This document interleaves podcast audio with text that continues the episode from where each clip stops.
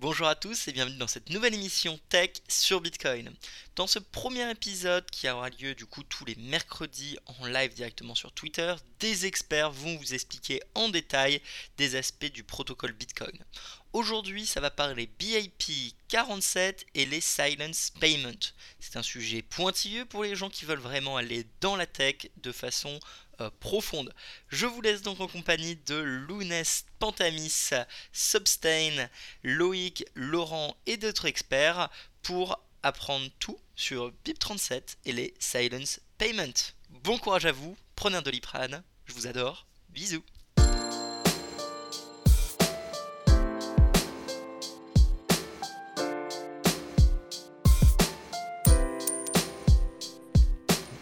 Allez-y, parlez. Allô. Coucou. Hello. Qu'est-ce que marche pas? Ah. bah tiens.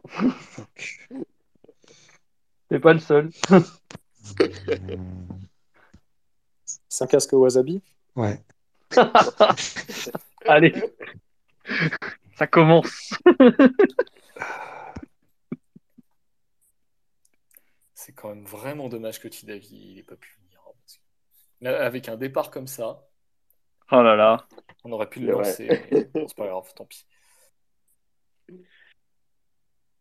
D'ailleurs, en parlant de Wasabi, euh, je sais plus c'est qui euh, de leur groupe qui avait partagé un truc qui avait l'air intéressant. C'est un explorateur de blocs qui marche avec euh, du chiffrage homomorphique. Et ça fait en gros que quand tu fais des requêtes pour voir une transaction, en fait, bah, comment dire, le, le nœud, enfin l'explorateur de blocs ne connaît pas du coup euh, la requête que tu fais, enfin le, enfin connaît pas en fait le, la transaction quoi. Du coup, je me suis dit ça pourrait être un truc intéressant pour. Euh,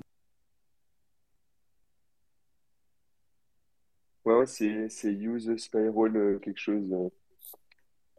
Est-ce que c'est pas alors j'ai vu passer ça, mais. je vais te remettre le lien. Je, je Panta, tu m'avais envoyé un, un, lien hier, c'était ça, ça. Ouais, c'est ah, ça. D'accord. C'est utilise pas... pire du coup. Ouais, le, le, les trucs PID qu'ils appellent ça, là, les. Enfin, genre. Euh, les... PIR plutôt. Ouais, pardon, PIR, pardon. Ouais, c'est ouais, Private Information Retrieval, euh, je crois, c'est ça, ouais. ouais c'est ça. Mais. Euh... Ouais, ouais. Euh, je, je sais pas si c'est Adam Gitson qui a fait ça euh, au départ. Ou si c'est. Parce que c'est pas Wasabi hein, qui a fait ça, il me semble. Je pense que c'est. Non, c'est juste un truc qu'ils ont partagé. Hein. Ouais, je, je voulais pile sur le space euh, pour les auditeurs qui veulent aller checker. Ah ouais, c'est ça. Et ça n'a rien à voir avec le Spiral, le, le truc de Jack? Ouais, c'est ça. C'est euh, Spiral, c'est la méthode là qu'ils ont trouvée pour faire le PIR justement, euh, qui est plus rapide manifestement. Oui, mais ça n'a rien à voir avec la, la boîte de Jack, si Non, non, ça n'a rien à voir. Ok. Euh, mais bon, par contre, moi, pareil, j'ai jeté un coup d'œil au papier, mais euh, enfin, le papier, il est imbitable. C'est 45 euh, pages de cryptographie. enfin, les, les zéro knowledge proof à côté, je pense que c'est simple, quoi.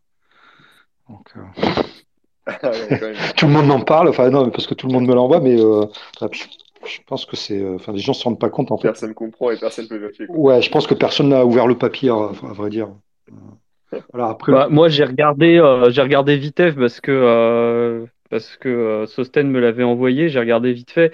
En fait, ce qui manque, c'est surtout une explication de comment ça marche les les, les fameux PIR à, niveau basique. Tu vois, il y a aucune explication du niveau basique. Ça part direct dans les explications méga du, truc méga développé et tout. Et ouais, c'est ah bah, clairement, j'ai pas amusé à regarder. Euh, j'ai vu que les mecs, ils ont des claims sur les perfs et globalement, c'est ce que j'ai retenu. C'est qu'en gros, il y, a des trucs qui existent déjà et eux, ils ont un truc avec des bonnes perfs, quoi. Bon, bah, ok. Je suis désolé, j'avais un truc à côté, mais moi, je trouve c'est intéressant parce que, enfin, de ce que j'ai compris sur euh, le chiffrage homomorphique, ça te permet de traiter des données sans avoir besoin de totalement les révéler. Du coup, euh, bon, tu gagnes pas forcément en, comment dire, en souveraineté sur l'explorateur de blocs, mais ça reste toujours quelque chose euh, d'intéressant pour la privacy. Quoi. Ah oui, clairement. Hein. Ouais, après, ça c'est intéressant, hein. mais le truc c'est qu'il y, a chiffrage homomorphique et chiffrage homomorphique. Il y a, Il y a, enfin, il y a une technique de base. Alors, un truc, enfin, c'est vraiment la base, le truc que tu apprends à l'école. Mais c'est, enfin, c'est super simple hein, et euh, c'est très simple à, développer, à tester. Enfin, voilà. Mais euh, là, euh, là, là, on est sur carrément autre chose, quoi. C'est, enfin, là, je pense que c'est, enfin, c'est, du, c'est du, oui, c'est du high level, quoi. C'est, donc, non, c'est cool. Mais par contre, avant que ça arrive en prod, il, ouais, il va se passer du temps. Alors ouais, c'est pas complètement nouveau. Hein. Euh, les, les, les, wallets SPV sur mobile euh, fonctionnent exactement comme ça. Hein. Ça permet de récupérer euh, uniquement un jeu de transactions euh, depuis, un, depuis un nœud Bitcoin classique, mais de pas révéler l'adresse de son wallet. Hein. Donc ça fonctionne exactement comme ça. Hein. Donc l'idée est pas, est pas du tout nouvelle. Hein. Les, wallets légers Bitcoin sur mobile, ça fait déjà plusieurs années que ça existe. Mm.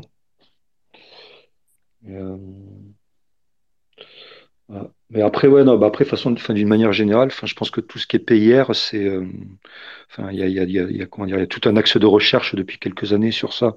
Moi, c'est pas la première fois que je vois passer des trucs comme ça. Enfin, voilà, ça, c'est un axe. Après, je pense qu'il y a un autre axe.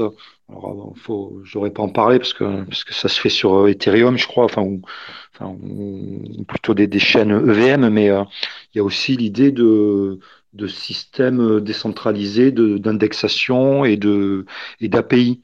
Il y a euh, s'appelle euh, un truc qui s'appelle The Graph. Voilà. Et ça, par contre, voilà, c'est une autre approche, c'est-à-dire qu'il n'y a pas vraiment de, de, de, de cryptographie, euh, ça, mais il y a plus l'idée en fait de décentraliser les, bah, tout le travail de, de, de, ouais, d'indexation, de, recherche, quoi. Et, après, si, vous êtes curieux de savoir comment ça marche, vous pouvez regarder les filtres de Bloom qui, sont utilisés dans les wallets légers Bitcoin sur mobile.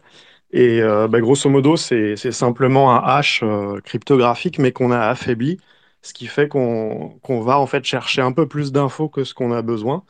Et du coup, euh, bah, on laisse pas de, précisément de, de traces de l'adresse qu'on cherche, puisqu'en fait, on va rapatrier un jeu d'adresses et pas une seule adresse. Bah, il me semble que pour revenir, ça euh, pas ça, euh, Parce qu'ils ils estiment que c'est euh, c'est pas assez. Euh, enfin, on peut quand même, enfin, un, un, observateur peut quand même choper des, des informations et essayer de deviner ton adresse. Après, le truc, c'est que les filtres de Bloom, c'est euh, ça, ça, ça a certains types d'applications, mais je crois que là, ça leur suffisait pas. En gros, il te faut plus de trucs. Et c'est pour ça, enfin, le fully homomorphic encryption euh, qu'on balance, c'est pour dire qu'on peut faire plus de trucs, quoi. C'est plus de requêtes que tu peux faire que, que d'habitude, je pense. Après, j'ai pas regardé en détail, hein, mais. Euh, oui, ça, ça, va un peu plus loin, mais ce que je veux dire, c'est que c'est pas nouveau parce que c'est déjà utilisé dans les légers pour des raisons de justement de privacy pour aller chercher sur un nœud Electrum euh, euh, son adresse sans euh, qu'on puisse associer son adresse à, son adresse IP typiquement. Donc la, problématique était déjà connue et jusqu'ici elle était adressée avec des fils de Bloom qui étaient un peu imparfaits et on peut aller au-delà, oui. Ouais, historiquement les filtres de Bloom dans Bitcoin ça n'a pas été un succès hein, parce que il y, a eu des grosses, enfin il y avait des grosses failles de, de privacy justement. Hein. Euh, dans, dans, ce qui a été fait euh, sur Bitcoin. Après, c'est aussi pour ça qu'il y a eu les, les euh, je sais plus comment ça s'appelle. C'est toujours utilisé, hein, les fils de Bloom, c'est dans tous les wallets légers, SPV, c'est utilisé. Hein. Non, mais maintenant, il y a un nouveau, euh, il y a un nouveau protocole, je sais plus comment ça s'appelle, euh, j'ai oublié le nom. Ah oui, avec Neutrino, là, c'est ça? Voilà, Neutrino, Neutrino, c'est ça.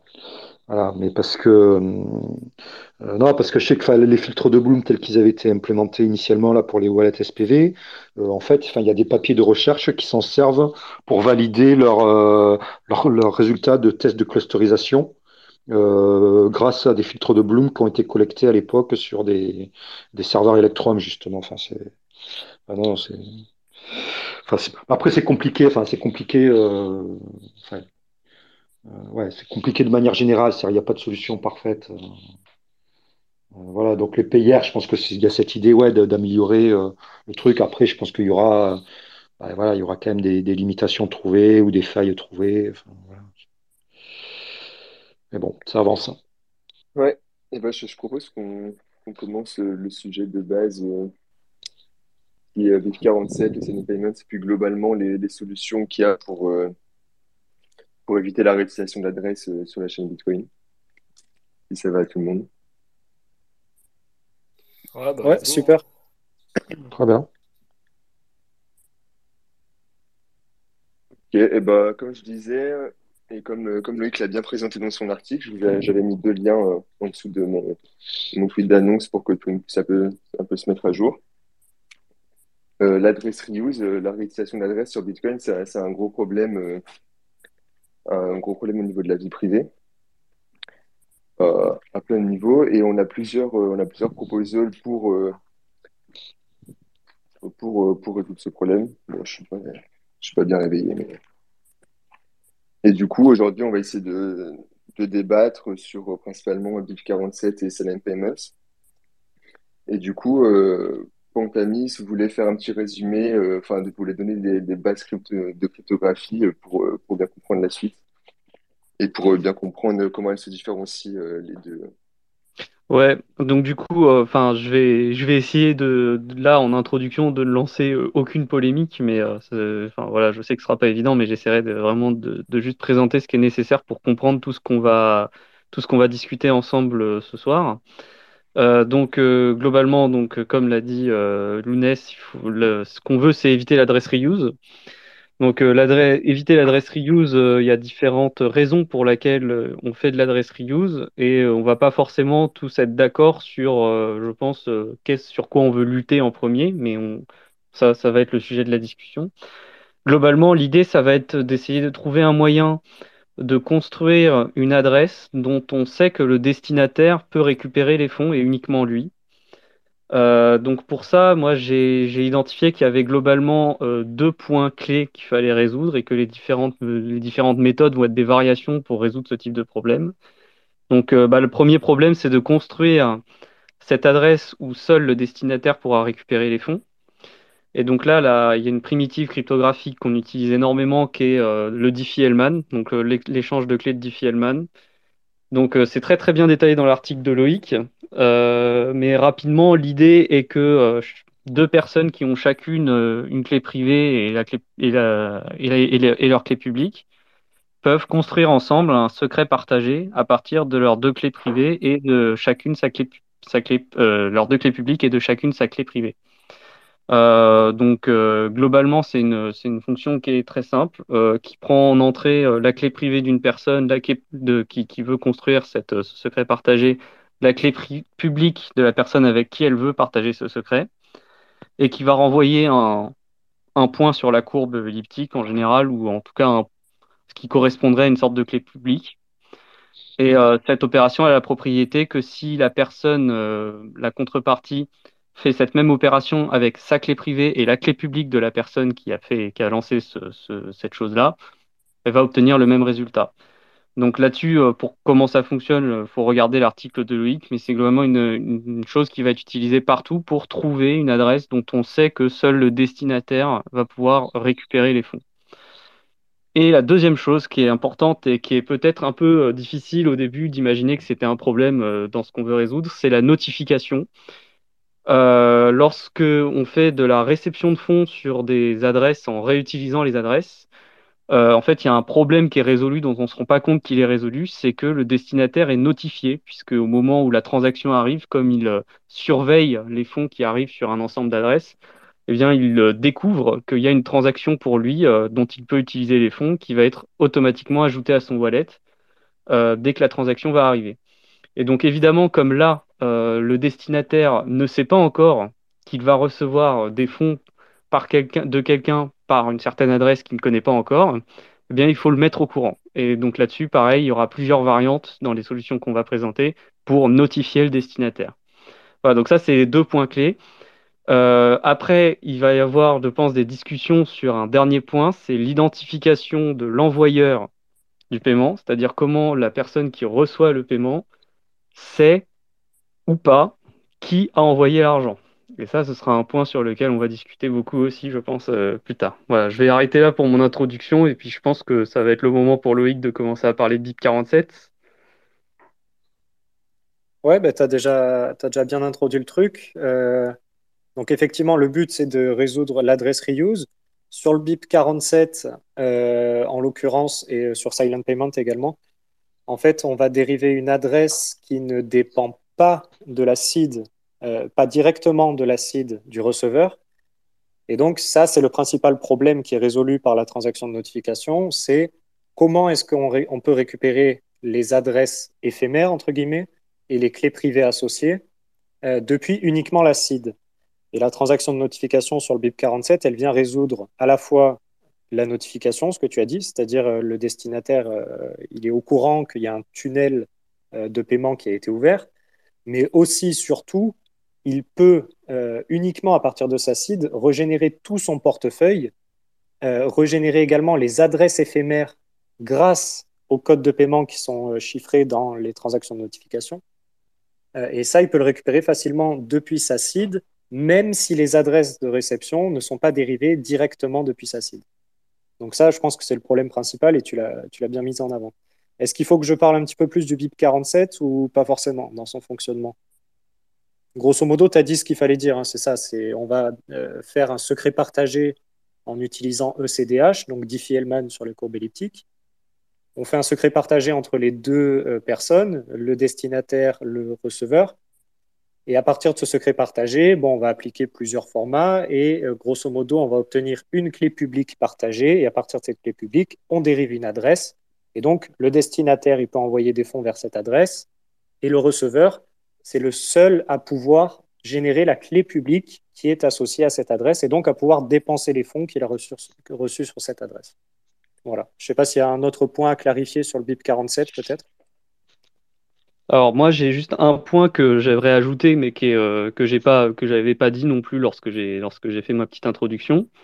C'est que euh, évidemment euh, la question que peut se poser l'auditoire c'est mais si ce secret il est partagé, est-ce que l'envoyeur ne connaît pas aussi la clé publique qui permet de dépenser les fonds? Et la réponse est non parce que euh, pardon, oui, la clé privée, pardon. Euh, et la réponse est non, parce que, euh, en fait, un tweaking qui est fait sur le résultat de, ce. Enfin, il y a une modification qui est faite sur le résultat du, du Diffie-Hellman pour faire en sorte, en gros, c'est tweaké par la clé publique du destinataire de façon à ce que l'envoyeur ne puisse effectivement pas récupérer les fonds qu'il vient d'envoyer parce que sinon, bon, bah, c'est raté.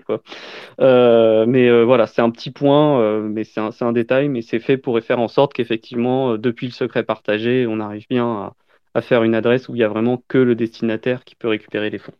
Voilà, voilà c'est ça. Le but, c'est que la personne qui veut envoyer des paiements vers le receveur puisse dériver une adresse sans pour autant avoir accès à la clé privée qui est associée à cette adresse et c'est ce que permet euh, le BIP 47 et euh, Silent Payment d'une autre façon.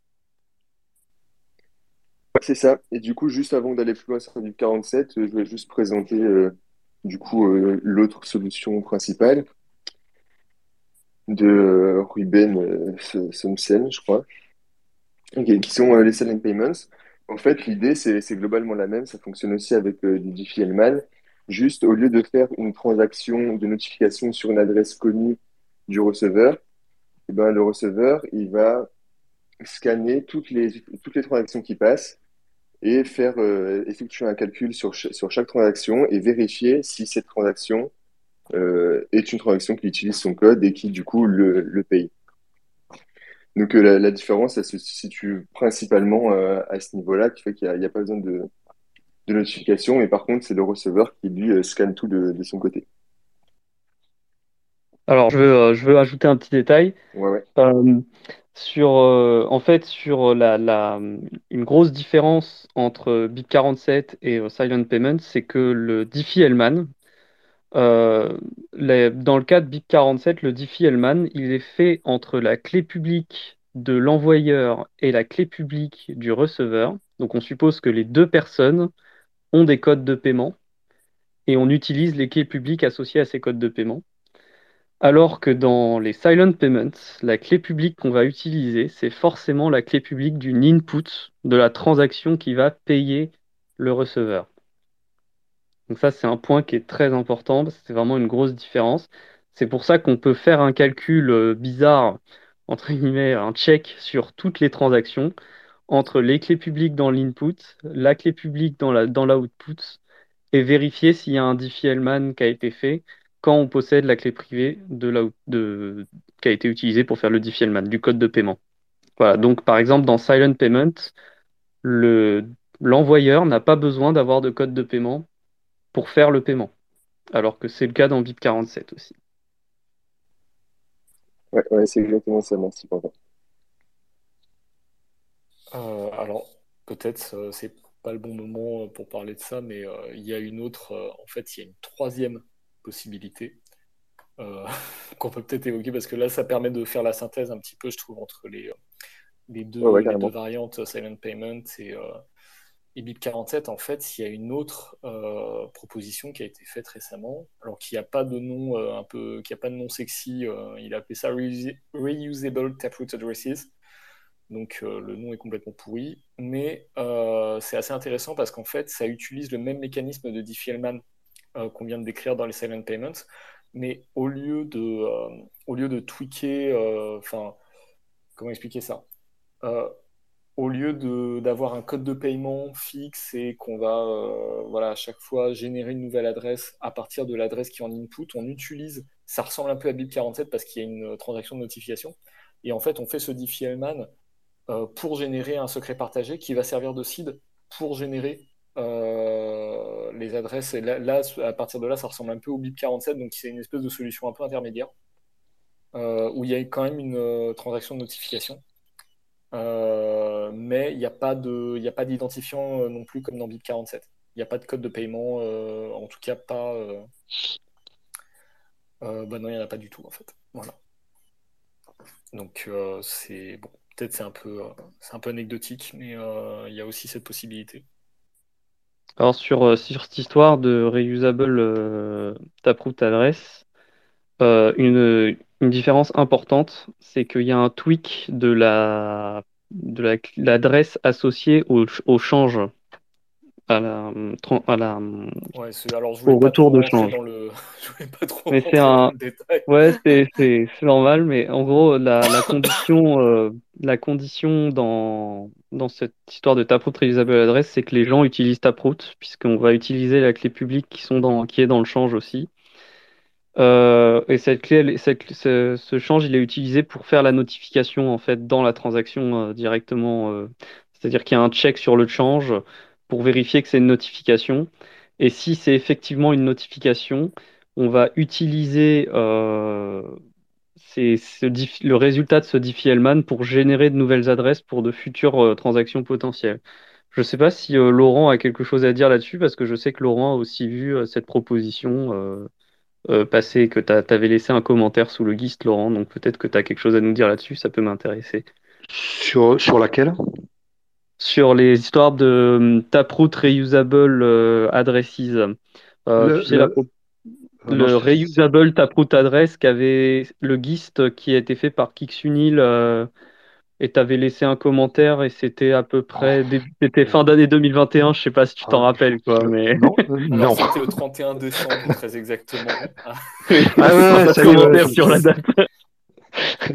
non, à vrai dire, j'ai un petit trou euh, sur cette soirée-là. Euh, non, honnêtement, euh, enfin, je, je, me souviens ouais, que j'avais commenté, mais je me souviens plus du tout de, ce que j'avais compté. Après, après enfin, je me souviens que c'était les Loïs, c'était la première proposition euh, qu'il y avait eu.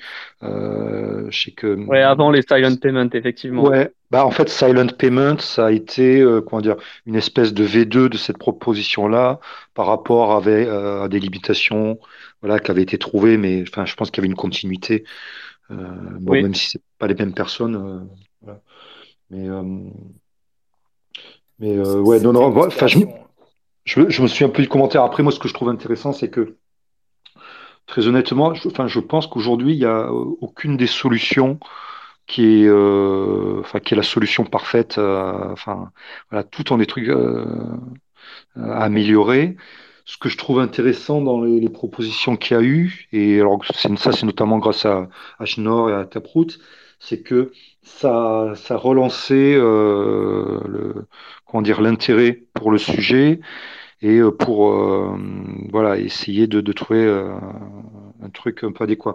Après là, moi où j'ai du mal, alors peut-être pas rentrer tout de suite dans ce sujet-là, mais là effectivement où j'ai du mal avec Silent Payment, c'est que pour moi là on est vraiment loin du compte de, de ce qu'il faudrait pour voilà pour la solution idéale. Et moi, enfin à la limite, ce qui m'intéresserait plus, ça serait d'avoir une nouvelle itération de de BIP47 qui reprend peut-être certaines idées de, ces solutions-là, quitte à faire quelques compromis, enfin voilà, mais pour, bah, pour essayer de trouver quelque chose en fait qui serait vraiment utilisable de manière plus large et euh, notamment par les services. Enfin, sachez que certains de vous le savent déjà, mais moi c'est mon, c'est un peu mon cheval de bataille, c'est que toute solution qui sera proposée, enfin voilà, qui sera euh, euh, proposée sous forme de BIP, devrait être adoptable par des services.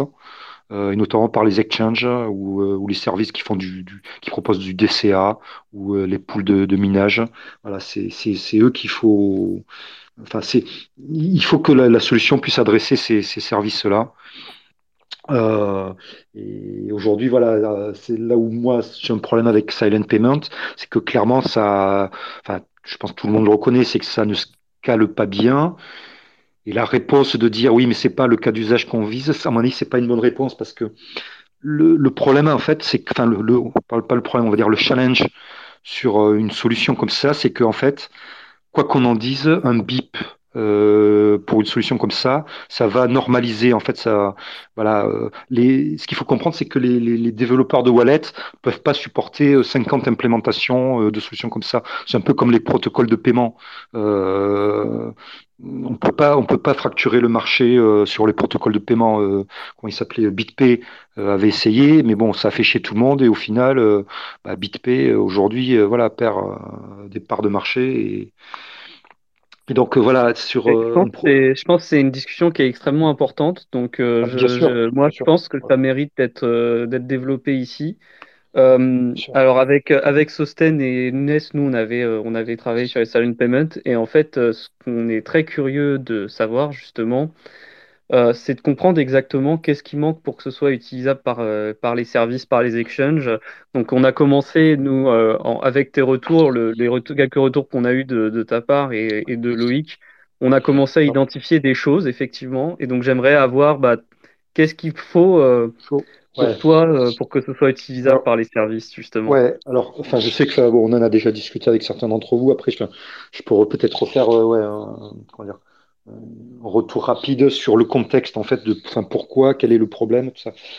En fait, ce qu'il faut comprendre, c'est qu'en termes de protection de la vie privée euh, sur Bitcoin, euh, si on travaille au niveau applicatif, hein, là, vraiment, on, oublie l'idée qu'on puisse faire des choses vraiment au niveau protocole pur et dur, on, est plutôt en surcouche.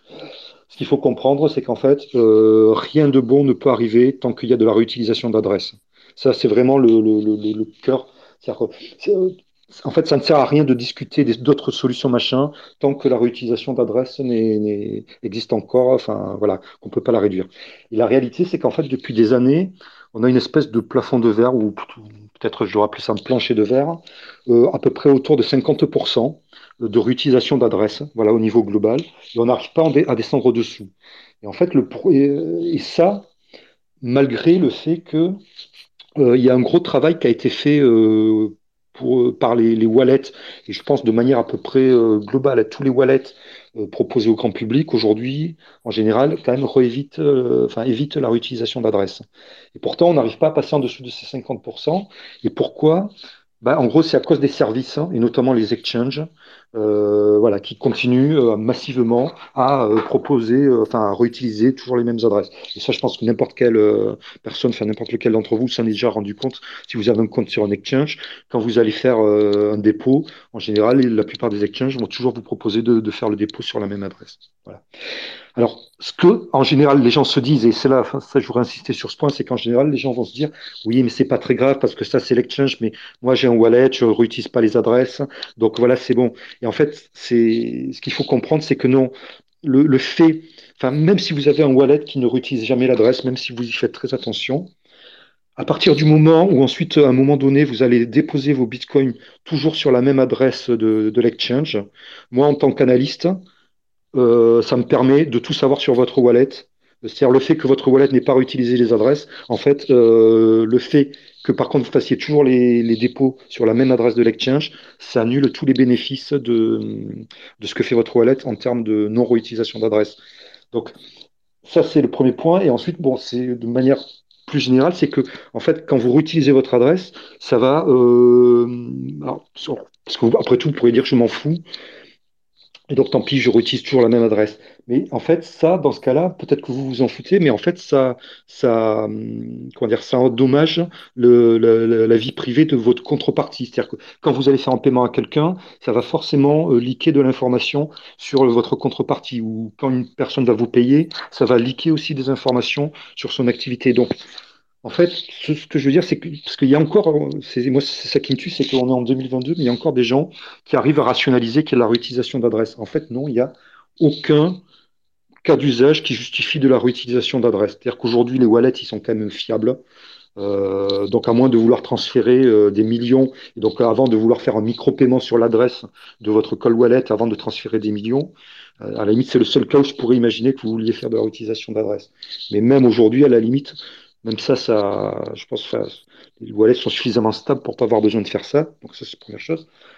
Mais le deuxième point, surtout, c'est que, en fait, euh, même pour des cas d'usage tels que des donations, parce que dit, euh, pour les, trucs de charité, voilà, pour pouvoir prouver les donations. Mais même ça, en fait, non, aujourd'hui, il y a, des protocoles qui peuvent euh, permettre de prouver ce qui a été donné, au moins qui permettent aux gens qui ont donné, de vérifier que leur donation a été prise en compte. Donc voilà, il n'y a pas de, bonne justification.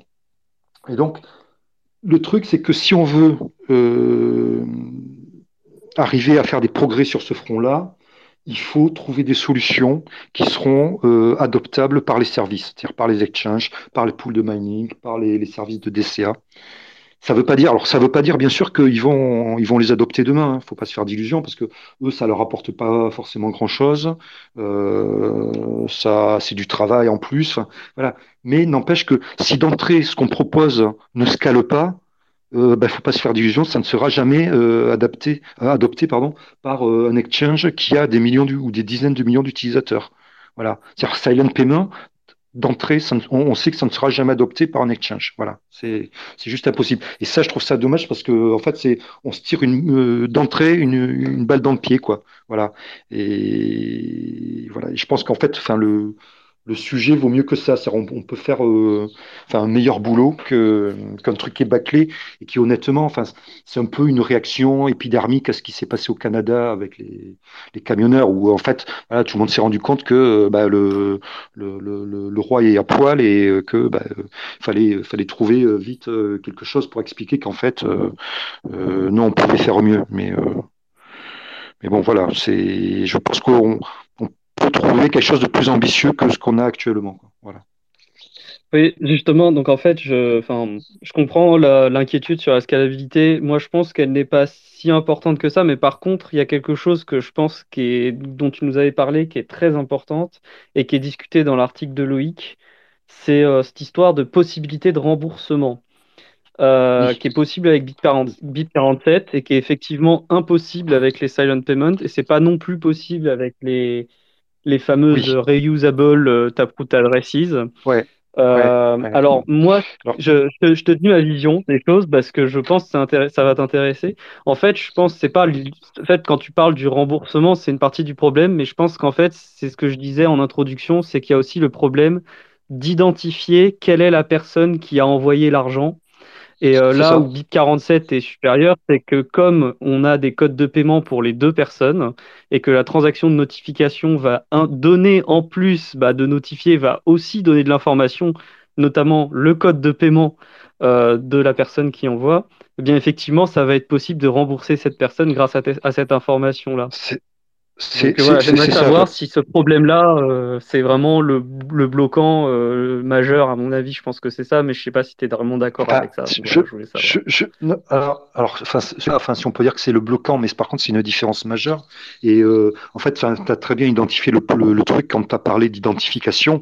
Parce que, alors, effectivement, moi, je, vous parlais de du, remboursement. Mais en fait, l'idée derrière le, remboursement, euh, c'est euh, enfin le, dire, c'est que enfin ce qui est fourni, le service qui est fourni et qui est, nécessaire pour le remboursement. C'est que tu peux créditer le bon compte en fait. Voilà, c'est à mon avis, c'est ça, c'est que. C'est ça, on sait qui a payé. Et donc, en fait, tu as, tout à fait raison. Euh, en fait, parler d'identification, c'est même mieux parce que, en fait, ça permet enfin beaucoup plus de choses potentiellement que le, cas d'usage du remboursement. Donc de ce point de vue-là, tu as, tout à fait identifié le truc. Et alors, juste, alors, bon, je ne vais pas dire ça pour entrer dans la polémique, mais ça, c'est symptomatique en fait du problème qu'il y a eu depuis des années sur BIP47. C'est-à-dire que Enfin, pour ceux qui voilà qui connaissent pas l'histoire de BIP47, c'est que BIP47 a, ça a été proposé par des euh, à la base par des supporters de, de, gros blocs, enfin de, Bitcoin Cash. Euh, le, truc, c'est qu'en fait, euh, alors quand je dis supporters, c'était vraiment les, parmi les supporters les plus hardcore de, de Bitcoin Cash.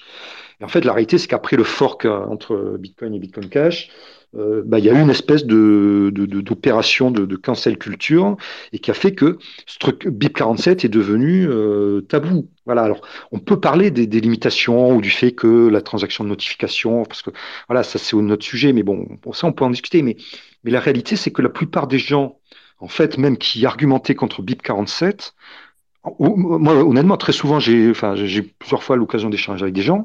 Et en fait, au bout d'un moment, on se rend compte qu'en fait, les gens ne savent même pas, enfin, n'ont même pas lu le BIP et ne savent même pas ce que le BIP euh, fait.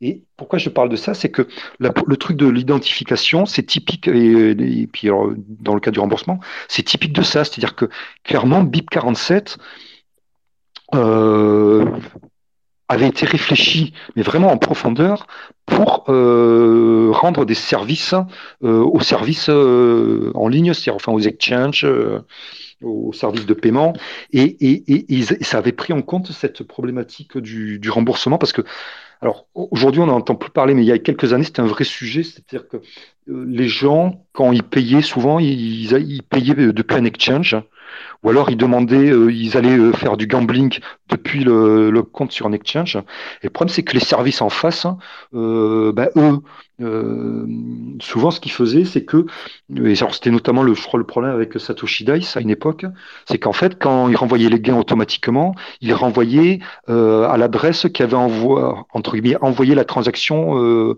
initiale. donc, enfin, c'est pas un remboursement là, c'est mais c'est un peu la même idée qu'un remboursement. Sauf que quand l'argent il vient d'un exchange, euh, il y a plein d'exchanges, enfin la plupart des exchanges même, euh, marchent comme des, des, espèces de grands wallets partagés. C'est-à-dire que l'adresse qui, euh, qui est associée à une entrée de, de la transaction initiale n'identifie pas du tout l'utilisateur. Et donc euh, là, ça crée des problèmes euh, incroyables parce que bah, les exchanges recevaient des remboursements ou recevaient des, des paiements de gains euh, de, de, sites de gambling, mais ils étaient absolument incapables de dire à, à quel de leurs clients ça, ça revenait. Donc ça, ça, ça foutait un bordel pas possible. Et clairement, BIP47, prenez en compte cette problématique-là et essayez de l'adresser via effectivement ce que tu, très justement tu, as appelé de euh, finalement une mécanique. Alors c'est pas vraiment de l'identification, enfin ou disons que enfin, c'est pas oui c'est pseudonyme, mais pas l'identité voilà, sûre. Enfin ça identifie le wallet, donc de, de ce point de vue-là on peut parler ouais, de, on va dire d'identification. Et donc euh, et ça clairement, enfin c'est enfin c'est c'est un vrai truc. Enfin, c'est une vraie, une vraie fonctionnalité.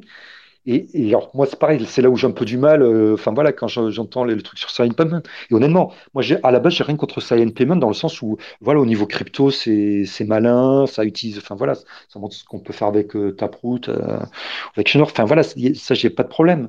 Mais le truc, c'est que, en fait, quand on voit la discussion, en fait, on se rend compte que les gens comparent ça à BIP47, mais en fait, il n'y a rien de comparable sur le, la réflexion qui a été euh, mise dans, dans, le sujet, puis euh, le, essayer d'atteindre les fonctionnalités, c'est absolument rien de comparable. Et, et, moi, je pense que pour le coup, BIP47 avait beaucoup mieux euh, identifié les besoins et surtout le, la cible à adresser. Et quand je dis ça, euh, je dis ça entre guillemets, moi, en tant que enfin, analyste de la blockchain Bitcoin qui s'intéresse à tout ce qui est vie privée. Et c'est-à-dire que je sais qu'aujourd'hui, le, le, problème, enfin, le, challenge qu'on a en termes de réutilisation d'adresses, honnêtement, c'est pas les wallets grand public. Aujourd'hui, je pense que tout le monde est à peu près, enfin tous les wallets sont à peu près au, bon niveau. Euh, c'est pas, honnêtement, c'est le truc, c'est le problème, c'est pas les donations. Alors bien sûr, hein, une solution pour les donations c'est bien, mais, ce qui euh, vraiment euh, le point numéro un, c'est les services, voilà, et, notamment les exchanges. Et donc, il faut une solution qui, euh, qui soit au moins adoptable par, euh, par ces services-là. Et une fois que la proposition, enfin la solution existera, là derrière la communauté pourra aller entre guillemets faire du lobby du lobbying auprès des, services pour les inciter à adopter cette solution-là. Mais si la solution n'existe même pas, bah, il n'y a, y a, aucun espoir, enfin, il n'y a rien à attendre. Quoi. Ouais, et du coup, moi, je me demandais, quand on utilise un service, est-ce qu'on ne pourrait pas en fait bypass la transaction de notification en envoyant le code directement au service? Bah, Parce que bah j'ai vu que le, le, la, le principal intérêt de la transaction de notification, c'est pour euh, quand tu restore, pour sur ta site de tout retrouver. Mais si tu passes par, enfin, l'exchange, il doit déjà donner, il doit déjà gérer de son côté des données qu'il doit garder, etc. Ils ont déjà des process pour ça. Donc, en soi, on pourrait, on pourrait bypass de notification et juste envoyer notre code à l'exchange, non? Ouais, c'est, alors c'est tout à fait possible. En fait, même dans le, la, version initiale de BIP47, euh, il y a une référence, alors je suis même pas sûr que ça existe encore, mais ça faisait référence à un système qui s'appelait BitMessage, euh, qui était, euh, si je me souviens bien... oui, ça y est encore, il y a une partie sur ça. Ouais, ouais, alors c'est dans le BIP. Après, honnêtement, je ne sais même pas si BitMessage existe encore, mais voilà. Mais l'idée, c'était de pouvoir avoir des canaux de, de notification différents. Et donc, on pourrait très bien imaginer que, enfin, en fait, la notification peut être faite absolument euh, par n'importe quoi. Ça pourrait être par Noster, ça pourrait être par, euh, par Twitter, enfin par ce qu'on veut. Alors, des canaux, euh, on va dire un peu privés, c'est sûrement mieux, mais, mais bon, ça, n'importe quoi pourrait être utilisé. Après, il y a quand même un truc qui est bien avec la transaction de notification. Alors, ça apparaît pas dans le nom, mais c'est que, en fait, enfin, vous l'avez dit très justement, c'est que ça joue deux rôles. C'est que ça sert pour notifier, effectivement de l'ouverture d'un tunnel de paiement, ça c'est une chose. Mais après, ça, effectivement, ça sert de backup, euh, bah, de backup, euh, j'allais dire quasiment parfait, quoi. C'est-à-dire que ce backup-là, il sera jamais perdu.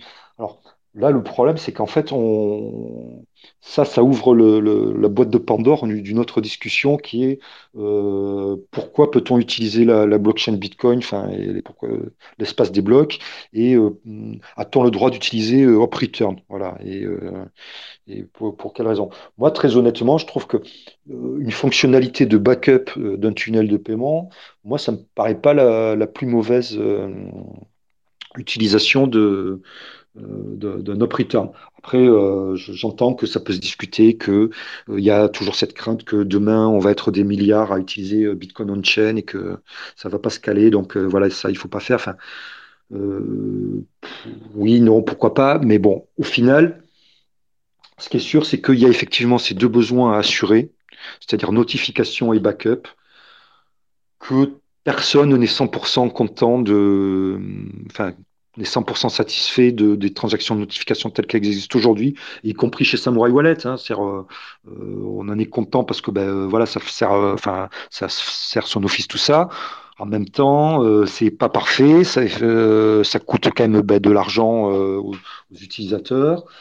Euh, d'une certaine façon, ça que partiellement des infos euh, sur le, on va dire, le graphe social euh, des utilisateurs de BUT 47. Donc, enfin, voilà. Donc, si on pouvait trouver mieux, bah, c'est bingo. Après, il y a toujours la question sensible des backups, c'est-à-dire que a, enfin, les, backups, c'est sensible et, en fait, c'est un, peu ce qu'on trouve maintenant avec tous les protocoles un peu modernes, notamment euh, Network. Euh, et, alors c'est un problème qui n'existait pas justement avec BIP47 enfin, et la transaction de notification, c'est qu'en gros, il n'y a pas moyen de perdre de l'argent. Euh, tout est on chain. Donc, tant qu'on a sa seed, on pourra toujours tout retrouver.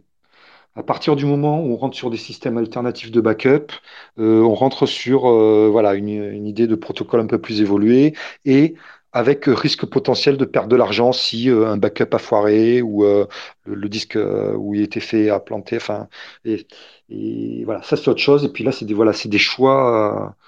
c'est des choix à faire. Je veux, je veux dire, sur les silent payments, il y a possibilité d'utiliser les backups. Euh, moi maintenant, ce que je vraiment, ce que je voulais dire, c'est que donc la transaction de notification, comme tu dis, elle a effectivement l'objectif de notifier euh, l'ouverture du canal de paiement et de pouvoir faire le backup.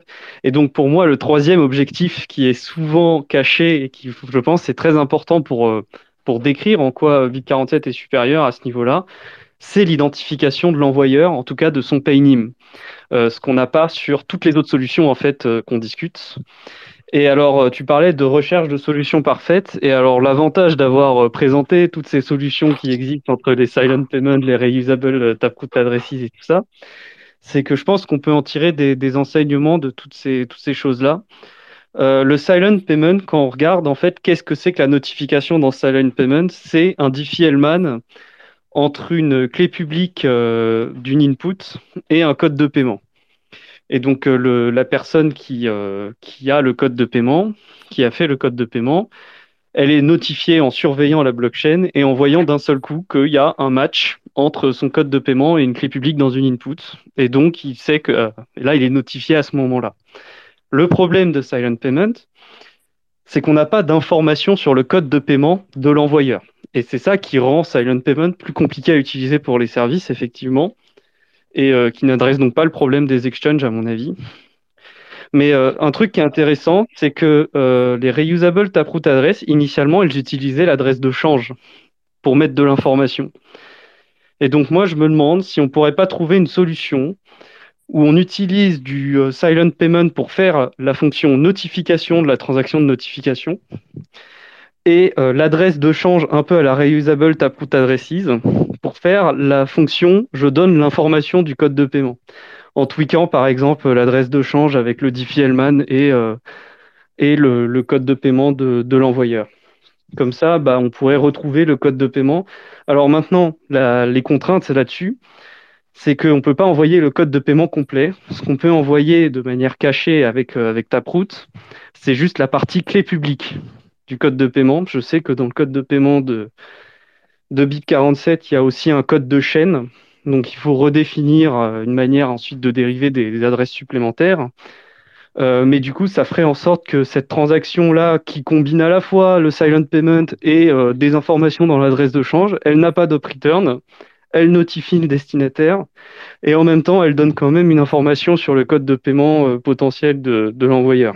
Donc, le problème, c'est pas l'op return le problème, c'est pas le return, c'est le, fait qu'on doit faire une transaction de notification. Qui est op return ou pas op return, ça change rien. Si, parce que le op return, ça permet de l'identifier. Euh, ça, ça rend, euh, enfin, comme tu utilises un op return, on peut dire, bon, bah, ça, c'est une transaction de notification potentielle. Donc, du coup, l'adresse de change, elle appartient à un mec ou, euh, elle est liée à un mec qui a fait un paiement à tel, à tel dans Tous les cas, dans tous les cas, la transaction de notification pointe sur une adresse qui est dérivée directement depuis le code de paiement. Euh, et pour moi, ça aussi, c'est une faiblesse du BIP 47, pour être honnête sur un BIP 47, euh, c'est qu'on peut identifier l'adresse de notification du receveur. Et donc, si le mec qui fait sa transaction de notification, euh, certes, on ne peut pas accéder à son code de paiement puisqu'il est chiffré.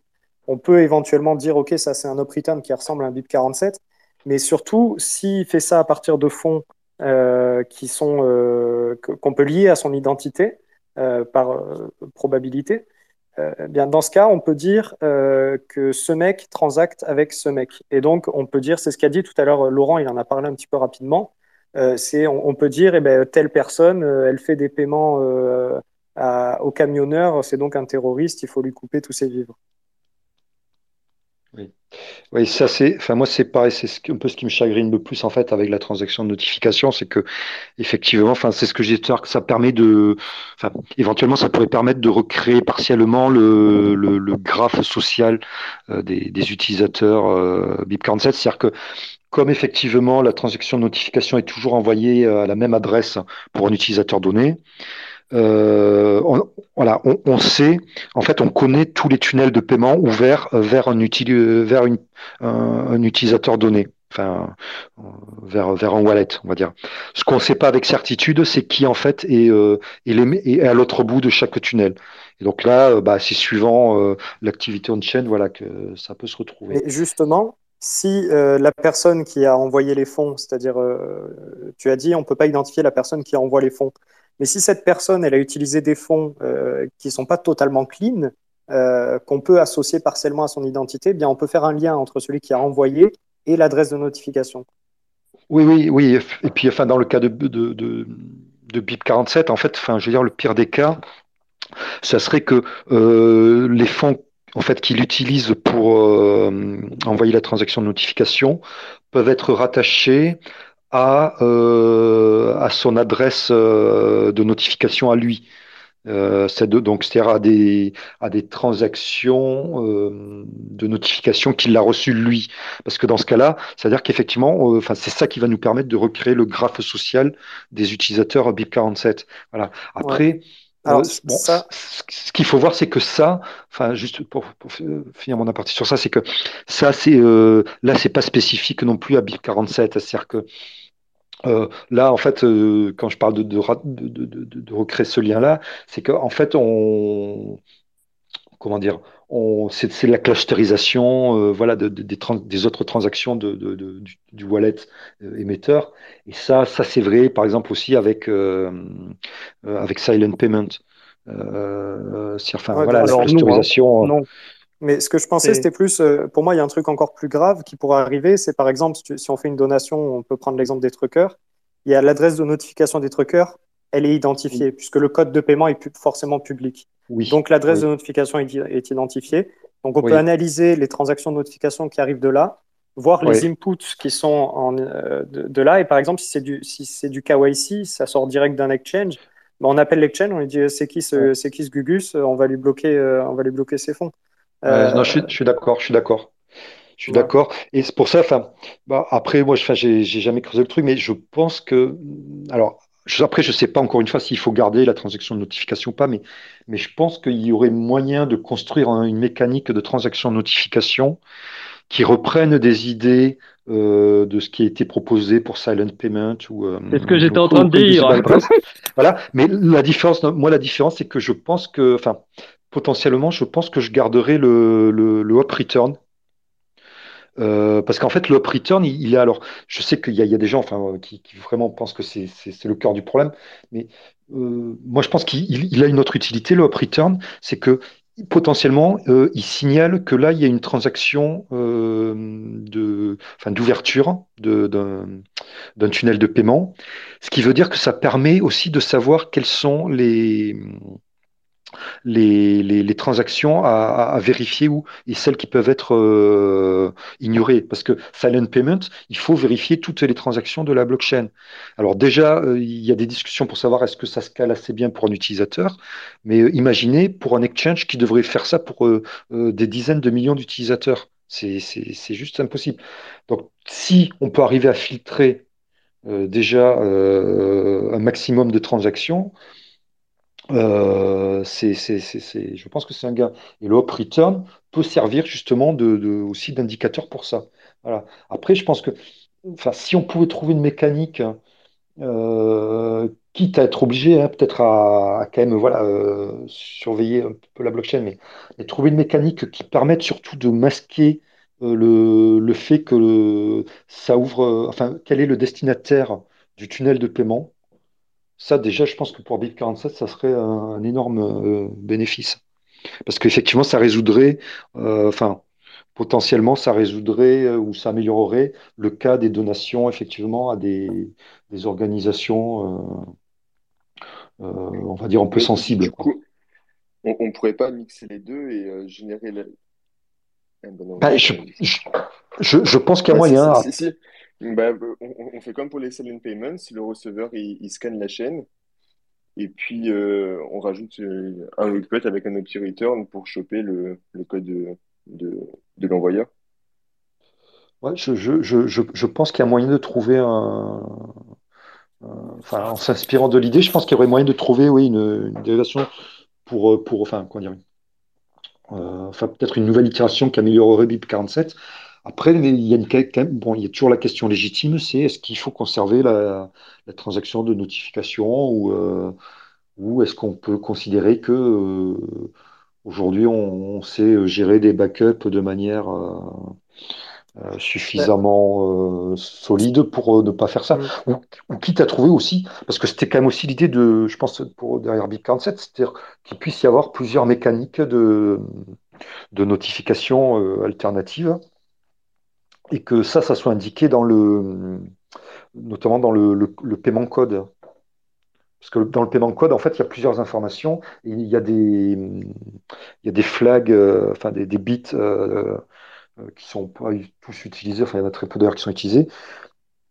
Et voilà, pour indiquer est-ce que des fonctionnalités sont supportées ou pas.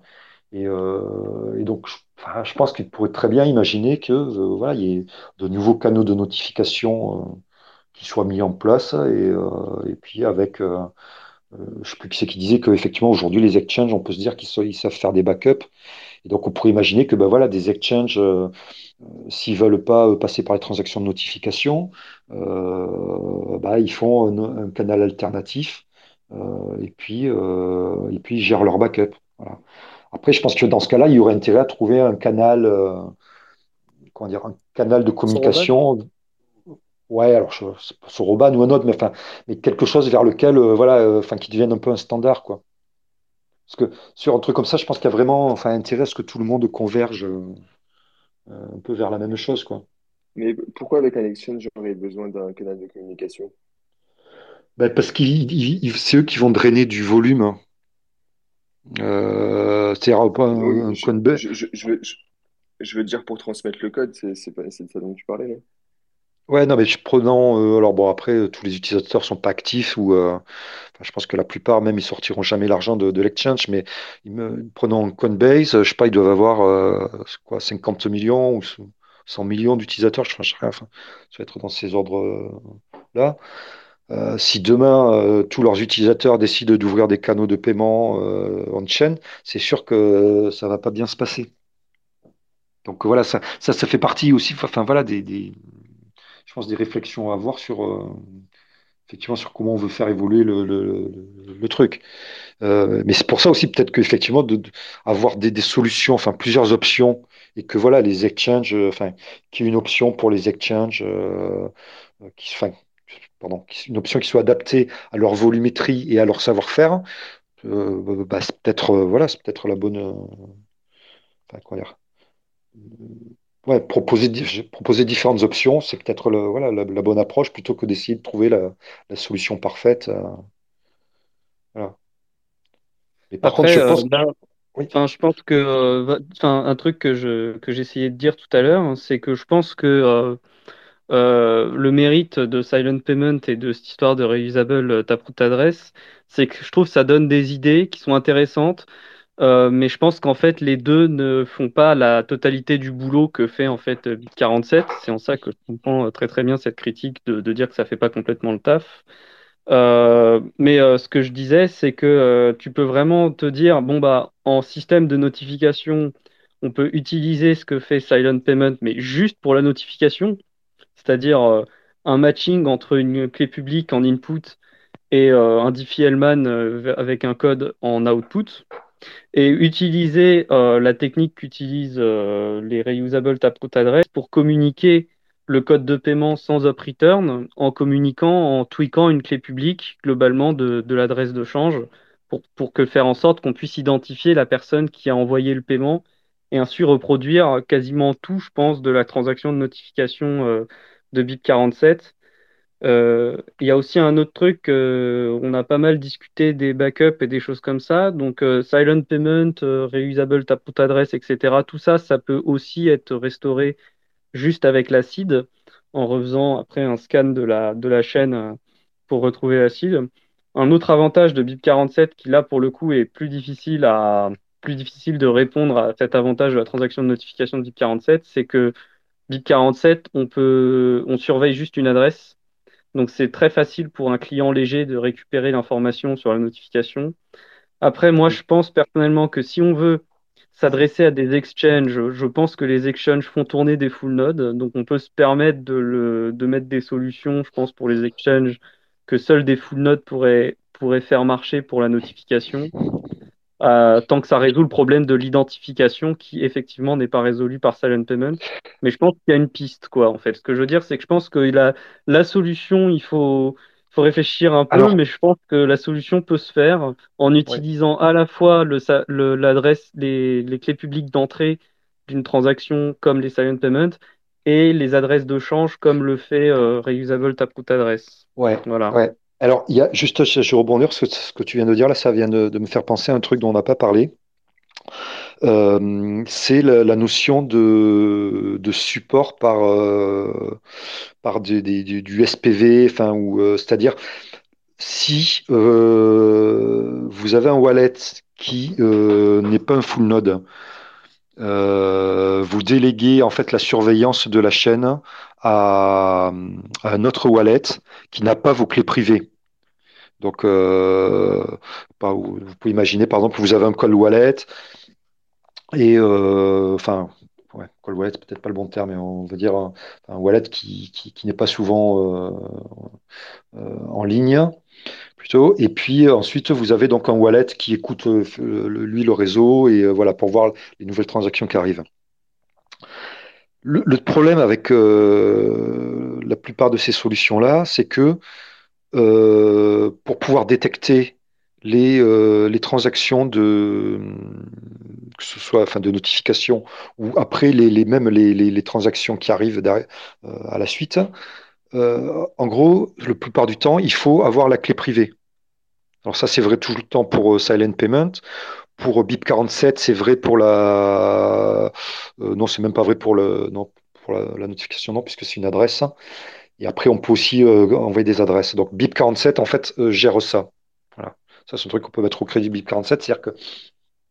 Et typiquement, en fait, c'est ce qui se passe dans l'architecture de Samurai Wallet. C'est-à-dire que votre wallet mobile Samurai Wallet supporte BIP47.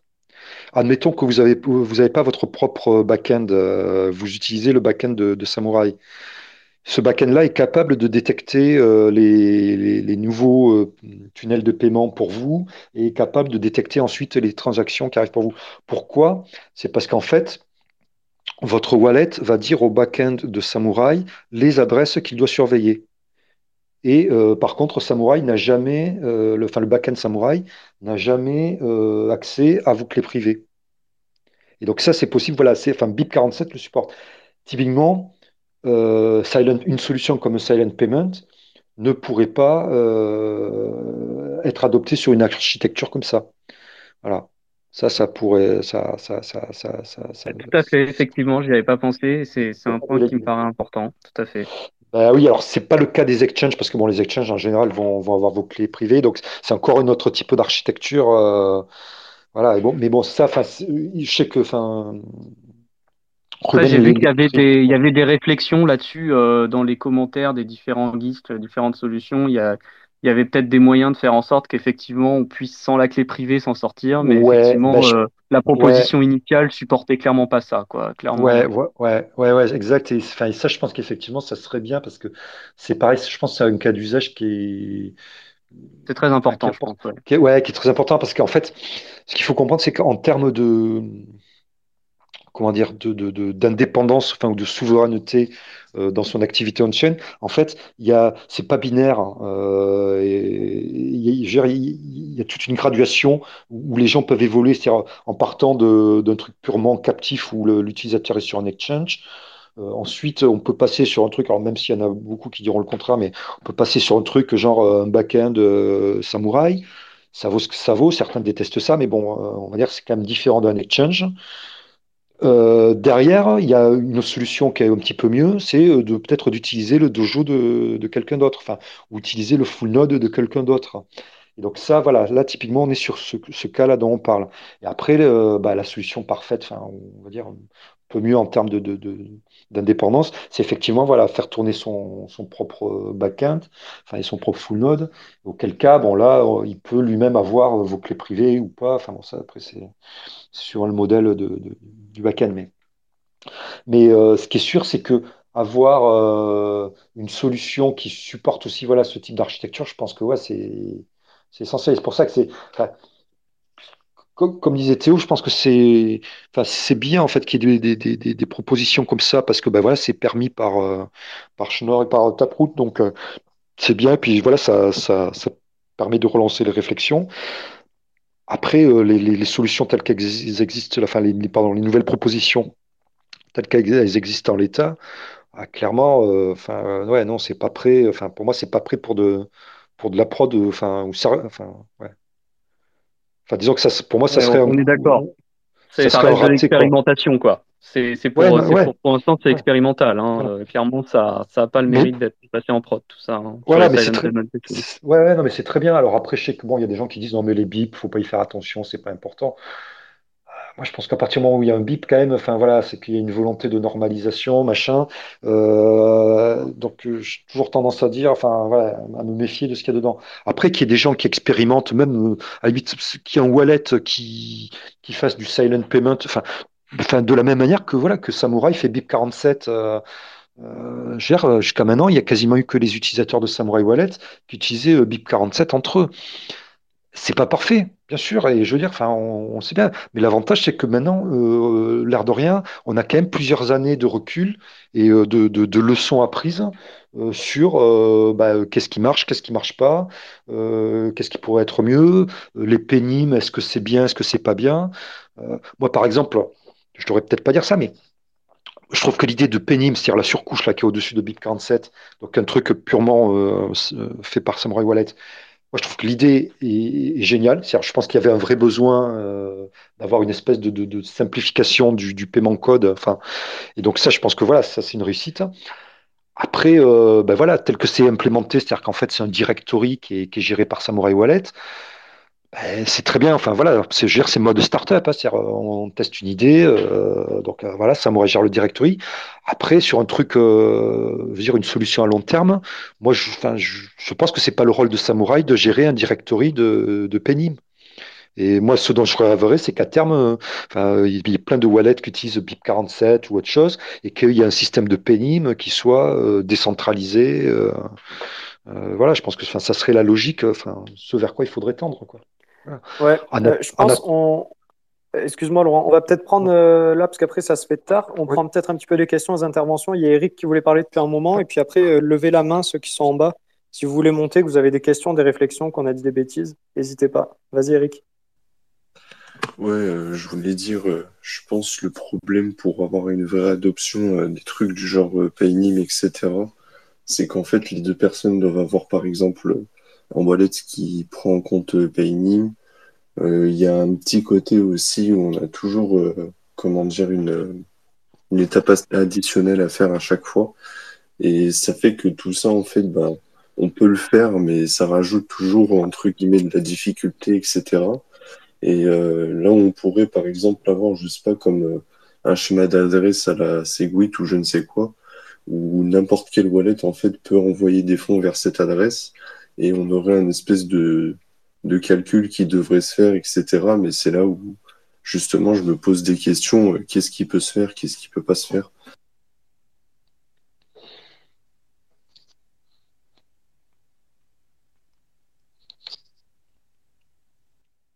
J'ai pas tout compris ce que tu voulais faire. Je suis désolé. Hein. Ouais, enfin, genre, je sais pas pour qui est la question, mais je, je, vais bien essayer d'y répondre. Le truc, c'est qu'en fait, sur, euh, la, plupart de, enfin, même j'allais dire toutes les solutions euh, de ce type-là qui ont été proposées depuis 2013-2014 euh, avec euh, les premiers les styles s'adressent. en gros, toutes les solutions s'appuient sur le même principe de Diffie-Hellman sur les courbes elliptiques. Hein. Et ce qui veut dire qu'en fait, c'est un système enfin, entre guillemets, plus ou moins interactif. Alors, enfin, interactif, pas forcément le bon terme, mais par contre, ce qui est sûr, c'est qu'il faut que, enfin, il y a un problème de la poule et l'œuf et un truc d'adoption, c'est-à-dire qu'il faut que l'émetteur, euh, euh, enfin, le wallet émetteur, euh, supporte explicitement ce protocole-là. Euh, voilà, ça on peut pas y échapper. Ça peut pas être transparent comme euh, des trucs faits sur P2SH. Ça, c'est. C'est ouais, c'est enfin, pas, pas possible. Enfin, ma, connaissance, c'est pas possible. Euh, donc ça, c'est la limitation. Alors c'est vrai que c'est enfin, c'est c'est pas spécifique à cette fonctionnalité-là. Hein. C'est vrai. Euh, enfin, on le voit pour euh, même pour Taproot.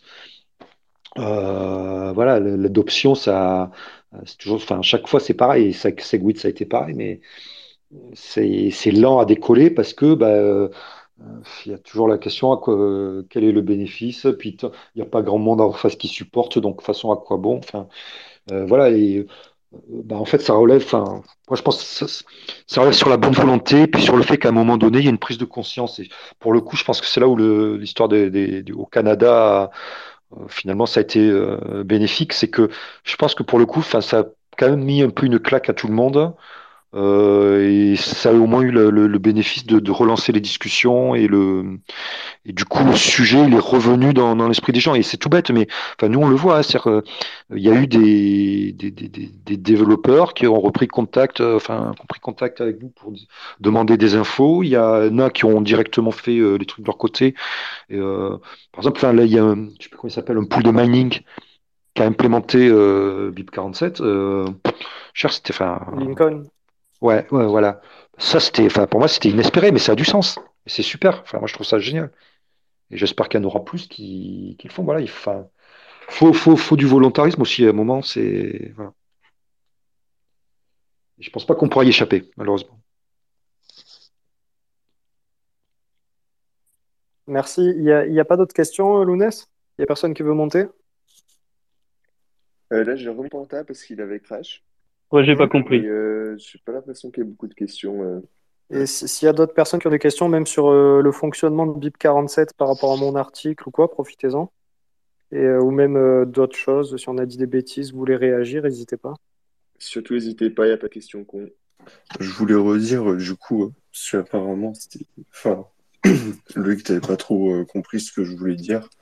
C'est le côté, en fait, où pour euh, justement faire euh, un paiement discret, il faut que les deux personnes euh, utilisent le protocole là. Et moi, par exemple, je sais pas, je veux avoir de la privacy, je donne mon protocole mon, code de paiement à quelqu'un qui a un portefeuille qui ne, enfin comment dire, qui n'a pas implémenté ça, bah, il pourra pas me faire d'envoi. Faudra que je lui donne une nouvelle adresse, etc. Et il faudrait un truc un peu comme à la Segwit de compatibilité, et c'est là où justement, euh, enfin, je pense pas qu'il y ait de, solution euh, qui existe pour ça, où en fait, euh, je donne le code de paiement, et même si le wallet, en fait, ne, comment dire, n'a pas implémenté cette solution, peut quand même envoyer des fonds dessus et que tu as un processus qui se fasse derrière pour anonymiser le paiement, quoi. Il bah, faut pousser pour que ça soit implémenté niveau protocole. ouais, voilà.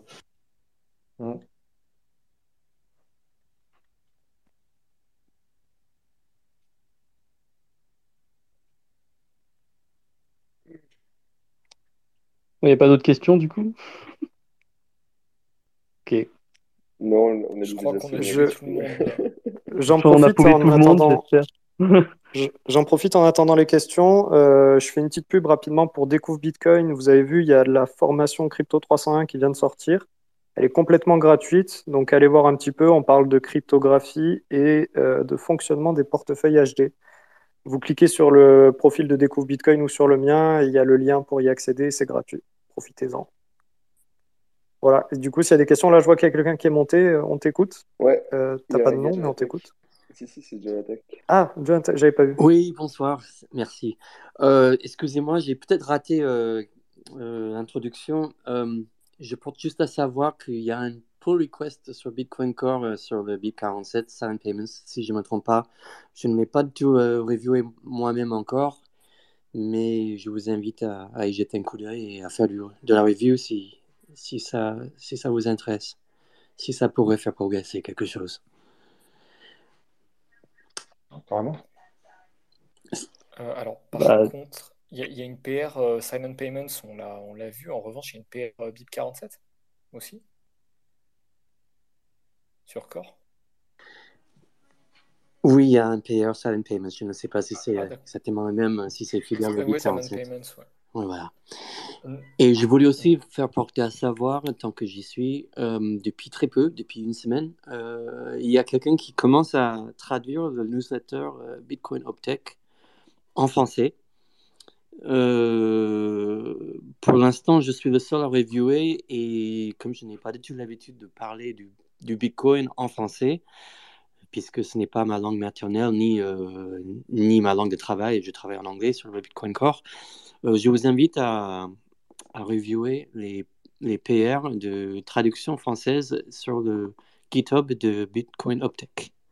Si ça vous intéresse, euh, par exemple, je ne sais pas du tout à quel point on, on pratique du franglais ou du français pur en termes Bitcoin si on dit blocks BLOC ou BLOCK, etc. etc. Donc n'hésitez pas, s'il vous plaît, à, y jeter un coup d'œil et donner votre grain de sel sur euh, les traductions. si ça vous intéresse. Ouais, bah, carrément, je jetterai un coup d'œil. Et pour la, pour la PR euh, sur les selling payments, on l'a testé à 4 en rec test euh, jeudi dernier. Et ça, ça fonctionnait assez bien. On n'a pas laissé de review, mais, mais, on l'a testé ensemble la semaine bah, dernière. Ça, ça, fonctionne assez bien. On a, on a quand même vu qu'ils n'avaient pas implémenté le, la mitigation de l'adresse reuse euh, quand il y a l'adresse reuse en, en, input. Donc ça, c'est vrai que... Euh, c'est un truc qu'on n'a pas parlé d'ailleurs sur les silent payments, c'est que ça, propage l'adresse reuse en fait, euh, la silent payment. Si, si en entrée il y a de l'adresse reuse, quand on va payer une même personne, en sortie il y aura aussi de l'adresse reuse. donc ça c'est un point aussi qui est, qui est intéressant. Euh, et euh, il y a eu des, propositions de modifications pour éviter que ça se produise. Euh, en, en, rajoutant dans le, dans le secret partagé le transaction ID ou les, ou les inputs qui sont utilisés pour, pour faire le, le la transaction qui paye avec le silent payment. Et le problème de ces, de ces propositions, c'est qu'a priori, ça, ça rend encore plus difficile la gestion par des, light, par des clients légers. Donc, euh, le problème de ne pas avoir de full node, etc. Voilà. C'est un petit point en plus qu'on a effectivement oublié de discuter rapidement, mais c'est un des gros problèmes aussi de Silent Payment euh, avec tout, tout ce qu'on a dit sur euh, le fait de scanner toutes les transactions, le fait d'avoir des, des, problèmes pour identifier l'émetteur du paiement, etc. Ah, en tout cas, la contrainte principale euh, au progrès, en tout cas sur Bitcoin Core, c'est le manque de review expérimenté et de tests par n'importe qui. Et donc, euh, si vous souhaitez que ça progresse au niveau protocole, n'hésitez pas à, à, tester ou à, ou à reviewer si, si, vous êtes, si vous êtes au niveau en C++. Mais même juste du test, ça aide. quoi. Il n'y a pas assez de gens qui testent. Donc voilà, c'est la contrainte. Ouais, bah merci de toujours euh, lever, enfin parler de, ce sujet. C'est vrai qu'on n'a pas écrit, on a testé, puis après on n'a pas écrit de, commentaires. On aurait pu. Ah bah oui, oui, oui. Quitte à tester, euh, écrivez quelque chose. Faites savoir qu'il y a, il y a plus qu'il y a des yeux sur le, le, PR, mieux c'est. Et ça rassure les maintainers euh, pour les encourager à éventuellement merger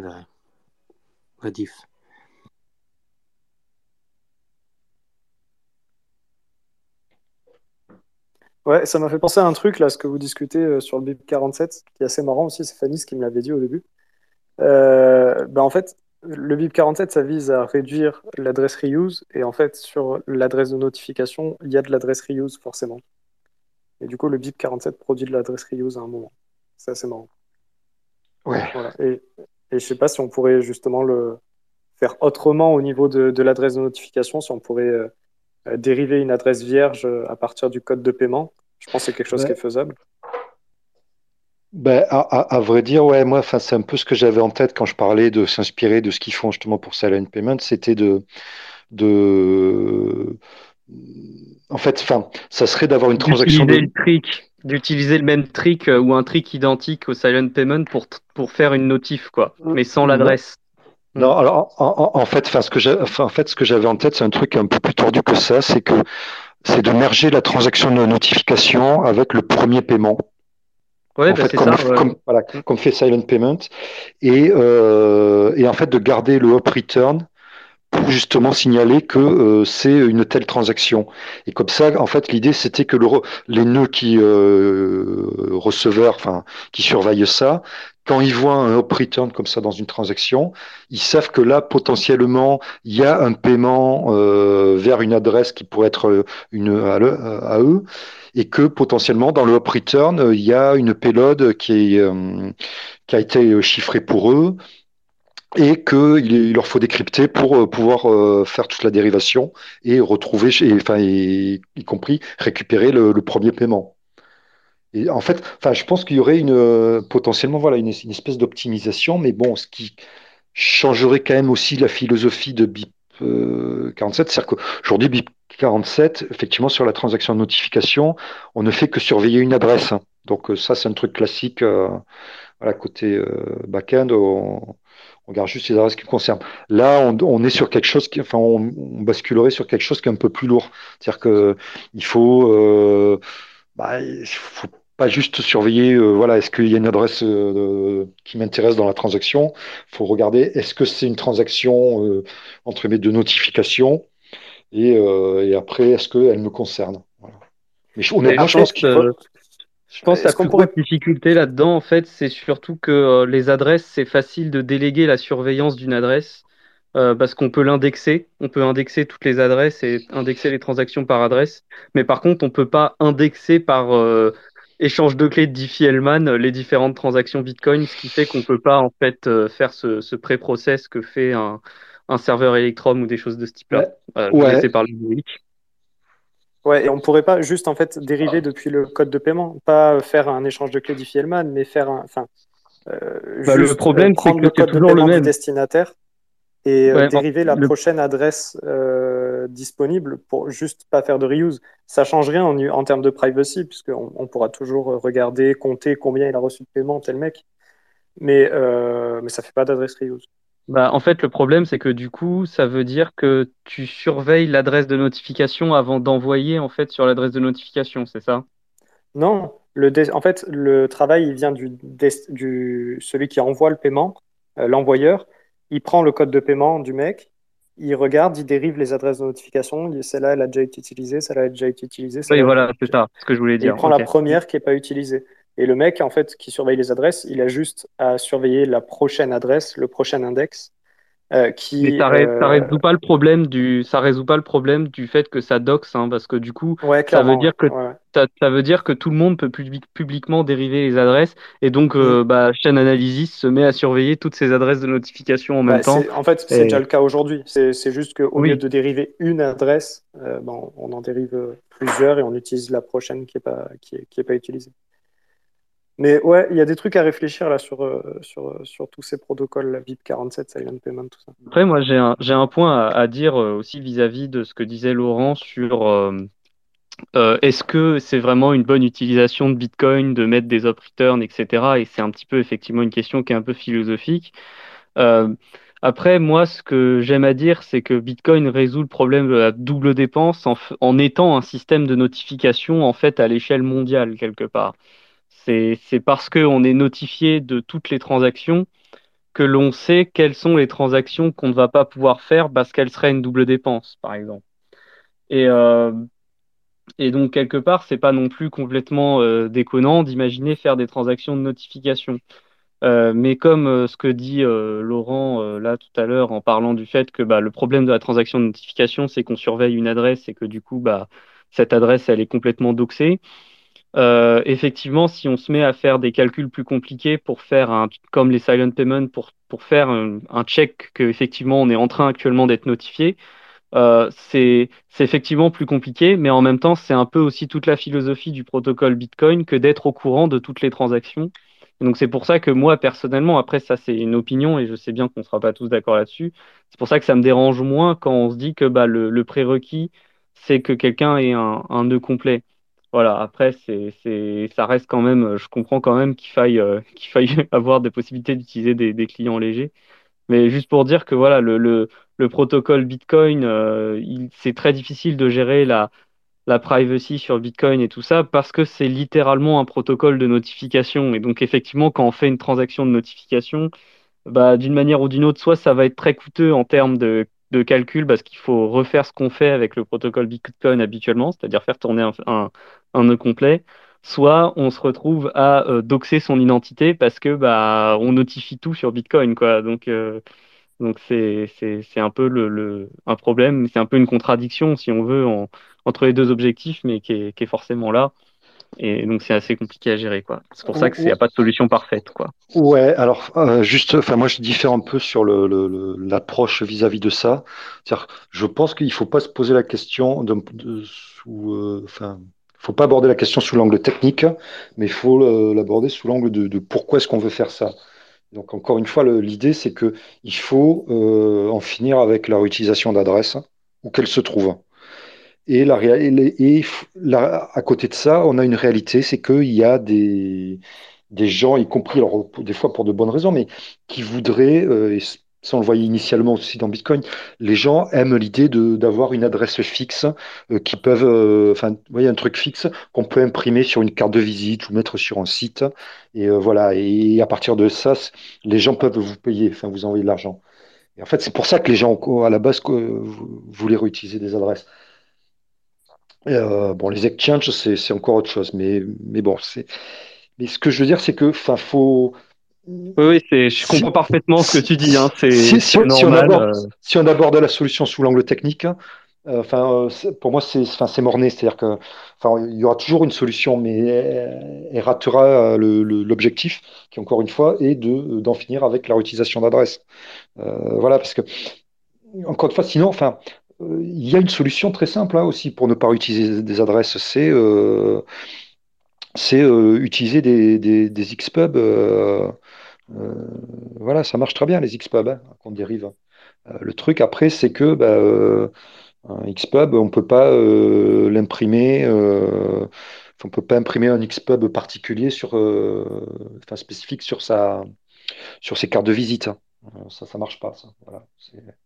On peut pas, euh, la, la, grande différence entre une Xpub et un code de paiement, c'est que, enfin, l'utilisation du. C'est Diffie-Hellman. Voilà, c'est ça. C'est que le,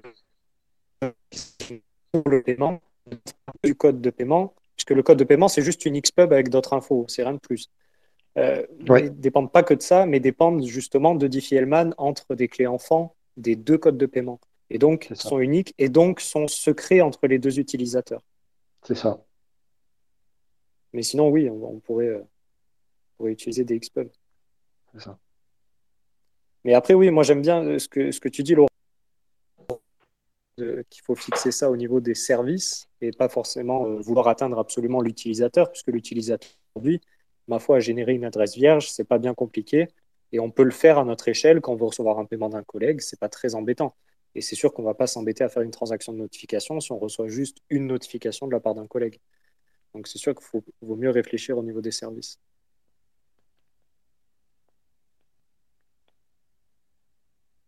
Est-ce qu'il y a peut-être euh, des questions de quelqu'un d'autre ou des quelqu'un qui veut parler?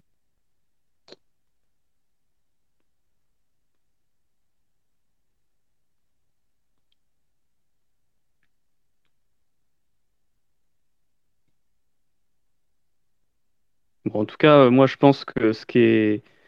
C'était, en tout cas, c'était une discussion qui était très intéressante parce que je pense qu'on a identifié euh, des, faiblesses euh, qu'on avait. Moi, par exemple, sur l'histoire du fait que Silent Payment et toutes ces solutions-là, il faut obligatoirement avoir à sa disposition la clé privée pour pouvoir checker qu'on est notifié d'un paiement. Donc ça, pour moi, typiquement, c'est une faiblesse que j'avais effectivement pas pas relevé au premier abord et c'est effectivement un point qui, peut être très disqualifiant sur, sur ces solutions-là. Il euh, faut voir aussi que ça peut, euh, ça peut, voilà, euh, ce qu'avait dit Laurent sur le fait que bah, grâce à la transaction de notification, on sait qu'on est notifié, donc on pourra, on pourra sauvegarder qu'il va falloir faire un Diffie-Hellman dans le futur pour pouvoir récupérer son paiement lorsqu'on n'a pas accès à la clé privée enfin, jusqu'à ce qu'on ait accès à la clé privée. Donc ça, c'est un point qui est, effectivement très important et qui est pareil qu'on oublie un petit peu quand on parle de la transaction de notification. En tout cas, moi, je pense que euh, ce qu'il faut, je pense que ce qu'il faut retenir, c'est que bah, il y a plusieurs euh, fonctions que remplit en fait BIP47 qui sont pas forcément euh, faciles à expliciter et qui sont du coup un petit peu un petit peu oubliées dans les autres propositions, comme le fait remarquer Laurent. Oui. Et, euh, et, que donc euh, c'est important d'avoir euh, ce type de discussion pour pouvoir effectivement bien les identifier et voir s'il y a des solutions. Parce que je pense je pense qu'il y a des, des voies des, des, solutions potentielles. Mais là en tout cas ce que tu m'avais dit ce que tu as dit sur sur cette histoire d'avoir accès en permanence à la clé privée pour moi ça commence à supprimer pas mal de solutions du du, ça, ça, commence à faire sauter pas mal de solutions. Ça disqualifie beaucoup de choses, je pense. Ah, ah, ah, après, encore une fois, hein, ça ne veut pas dire qu'il faut tout jeter. Enfin, voilà, parce que genre, dans, dans potentiellement, il y a du bon. Il y a, enfin, il y a des parties intéressantes dans, dans chaque euh, solution. Enfin, euh, voilà. Mais, mais par contre, ouais, je pense que c'est important de quand même de comme tu dis, de lister les fonctionnalités qui sont importantes voilà, pour une adoption importante. Et c'est ce que j'ai dit en intro, mais je, enfin, je, dessus parce que je, au final, je pense que le plus important, c'est que il faut qu'on arrive à, percer le, ce, plafond de verre qu'il y a à 50%. Ça fait des années en fait qu'on voilà, n'arrive pas à améliorer la situation et, euh, et qui en fait pourrit tout euh, encore une fois, et notamment au niveau des services. Euh, c'est ce qui pourrit tout, y compris le travail qui est fait par les wallets euh, grand public. Voilà. Donc, le progrès, en fait, les gains, ils sont vraiment à ce niveau-là. Alors, ça prendra du temps, hein, y compris en termes d'adoption, mais comme je disais au début, si on n'a pas une solution qui marche, enfin, qui est adoptable par ces, par ces services-là, il n'y aura jamais de progrès qui seront faits. Donc, la première étape, c'est déjà d'avoir une solution qui est, qui est adoptable par ces services. Et après, on pourra aller, euh, aller la vendre. Euh, un autre point que, je voulais. Ouais. Non, vas-y, vas-y, j'avais une autre question, mais euh, vas-y si tu as un truc dans le sujet. Un autre point que je que j'ai que j'ai pas abordé parce que dans le feu de l'action, bah, on oublie, euh, c'est que oui, on a dit que sur les silent payments, il, était nécessaire de rescanner toute la chaîne. Alors, c'est vrai si on veut tout l'historique des paiements. Euh, si par contre on ne veut que savoir où est l'argent et récupérer son argent, il suffit de scanner le, le l'UTXO7. Mais bon, c'est pour modérer le besoin en, en ressources de calcul que peut euh, nécessiter euh, le silent payment, puisqu'il n'y a pas besoin de rescanner tout l'historique de transactions depuis la dernière fois qu'on s'est connecté, juste l'UTXO7. Mais euh, bon, c'est pas non plus la panacée. Hein. voilà, c'était ce que je voulais rajouter. Ouais, du coup, en fait, tu traces juste les outputs qui pointent vers ton code de paiement. Les UTXO, donc les outputs non dépensés. Ok. Oui, oui. Ok. Euh, moi, j'avais une autre question, si, euh, à moins que vous vouliez rester euh, sur toujours ce sujet, mais c'est une autre question un peu plus générale. Qu'est-ce que je voulais dire? Oui, est-ce que finalement, la solution. Ah, ben il y a Laurent, je crois qu'il est parti. Il est en connexion. C'était surtout pour Laurent. Il est en double surtout, là. Ouais. Je ne sais pas s'il m'entend. Mais du coup, est-ce que euh, la solution au niveau applicatif est peut-être pas possible ou est-ce qu'il faudrait pas mieux le mettre au niveau protocolaire? Si on trouve une solution là-dessus, est-ce que ça serait pas plus simple aussi de le mettre au niveau protocolaire? Est-ce qu'on ne pourrait pas agir directement euh, pour le backup au niveau de la CID plus facilement? Je sais pas. Je demande ça. Après, là, euh, ce que tu dis sur la CID, euh, tout ça, c'est de la gestion off-chain, en fait. La, gestion des clés privées, euh, toutes ces choses-là, c'est off-chain. Donc, c'est pas vraiment. Enfin, tu pourrais changer les bips, le BIP 32 notamment, ou des choses de ce type-là, mais ça ne change pas le problème que, en fait, tu as besoin d'une genre de simili interaction pour faire le pour notifier du diffielman. En fait, ça qui est ce que disait Laurent sur le fait que c'est pas vraiment interactif, c'est que Diffie-Hellman en, soi n'est pas interactif puisque dès lors que tu as le code de paiement de la personne, euh, tu peux, sans lui parler, créer le secret partagé et payer vers son secret partagé tweaké avec la clé, avec sa clé, sans qu'elle soit au courant de tout ça. Donc c'est un, avantage et un inconvénient de la méthode, c'est que du coup elle n'est pas au courant et donc tout le problème c'est de mettre au courant cette personne. Et c'est là que c'est là que je pense tout le problème euh, c'est là qu'il y a le vrai problème pour les exchanges. Comment on met au courant un exchange qu'on l'a payé et que c'est bien nous qui l'avons payé et, et, là, ça devient très compliqué. Et je sais pas, et je sais pas si un protocole peut y faire quelque chose parce que tu vois que c'est pas une question de manipulation de cryptographie ou quoi, c'est plus une question de juste mettre au courant quelqu'un. Quoi, c'est un peu bizarre, quoi. C'est. Ouais, et finalement, la meilleure façon de mettre au courant quelqu'un euh, d'un paiement Bitcoin, ben, c'est d'utiliser Bitcoin.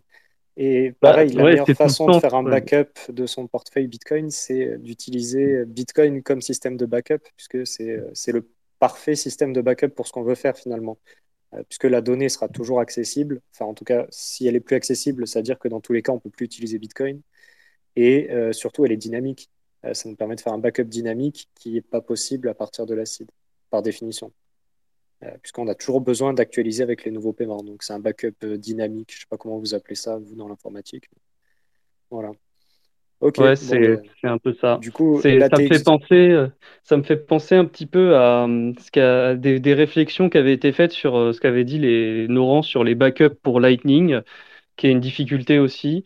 Et il y avait eu des propositions de type, je fais un backup en faisant en sorte que quand je me connecte à un, nœud public, je fais un Diffie-Hellman avec sa clé publique pour en fait générer les, les clés privées qui vont être utilisées dans le channel de mon côté. Euh, donc tu vois, c'est typiquement euh, pour représenter un peu le truc, c'est comme si à la place de faire une transaction de notification, tu faisais une transaction d'ouverture de canal, tu vois. C'est avec euh, avec le code de paiement du gars.